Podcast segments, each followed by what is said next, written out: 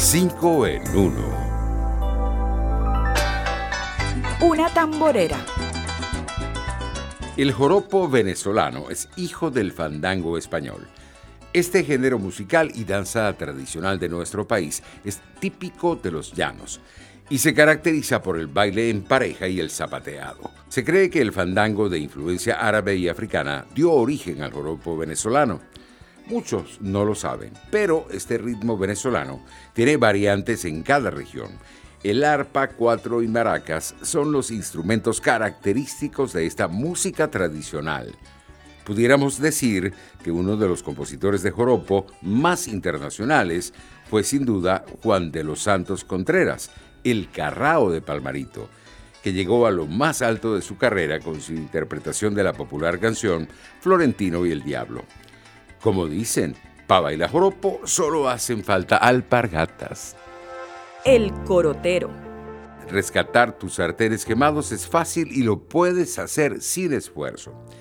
Limpiar este utensilio de uso diario es sencillo y lo podemos conseguir sin demasiado esfuerzo. Ustedes preguntarán, pero ¿cómo es eso? Hay ingredientes caseros que son ideales para rescatar las superficies de metal. Basta con poner a hervir agua en el sartén arruinado por el calor, agregar vinagre y bicarbonato. Muchos no lo saben, pero este último compuesto cristalino de color blanco que usamos por lo general para cocinar tiene una reacción química cuando lo juntamos con vinagre, que da como resultado óxido de carbono y un efecto de efervescencia que es capaz de despegar los peores pegostes. Ya lo sabes, limpiar nuestros sartenes quemados es rápido y fácil. Los pequeños de la casa. Tener hijos adolescentes encerrados en cuarentena es todo un desafío en medio de la pandemia de COVID-19. La adolescencia es una etapa compleja de transición entre la niñez y la adultez.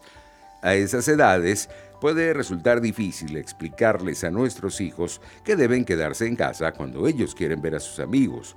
Ustedes preguntarán, ¿qué podemos hacer? Varias recomendaciones. Primero, podemos enseñarles que el contagio de este nuevo virus es exponencial y si lo contraen, podrían contagiar a otros familiares, incluyendo a sus abuelos, la población más vulnerable ante la epidemia. Si se ponen de mal humor, una conversación franca puede ayudar a calmarlos. Vale la pena escucharlos, entender sus sentimientos y tratar de llegar a acuerdos. La mejor manera de mantener a los niños en casa es construir una atmósfera agradable en el hogar, decía mi abuelita. Sin aparatos. El ejercicio al aire libre en medio de la pandemia es saludable, pero con precaución. Antes de la epidemia de coronavirus, era común ver a las personas en zonas concurridas como parques y zonas verdes ejercitándose con frecuencia para mantenerse sanas. Sin embargo, la llegada del COVID-19 lo cambió todo. Hay simples consejos que podemos seguir para evitar contraer esta nueva enfermedad mientras nos ponemos en forma. Primero, podemos evitar movimientos que requieran acostarse o poner las manos en contacto con el suelo, barras, postes o las paredes. Segundo, intentemos no realizar más de 60 minutos de ejercicios al aire libre porque incrementa la exposición al virus. Tercero, no hagamos actividades en grupo y evitamos el contacto con otros. Finalmente, si tenemos algún síntoma de gripe, quedémonos en casa. Tu doctor en casa. El apretón de manos al saludar pasó a la historia en esta época de coronavirus. La manera de interrelacionarnos en estos días ha sufrido una serie de cambios producto de la pandemia, incluyendo el gesto natural de darnos la mano al saludar. Ustedes preguntarán, ¿por qué? Cuando hablamos o estornudamos involuntariamente, solemos llevarnos las manos a la cara. Es importante saber que los virus respiratorios como el actual se transmiten a través de las gotas de saliva de las personas infectadas en contacto con los ojos, la nariz o la boca.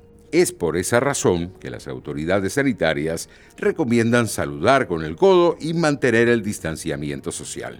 Todo parece indicar que este simple gesto literal de conexión humana pasó a la historia hasta tanto dure la epidemia de coronavirus. Hasta aquí 5 en 1. Nos vemos.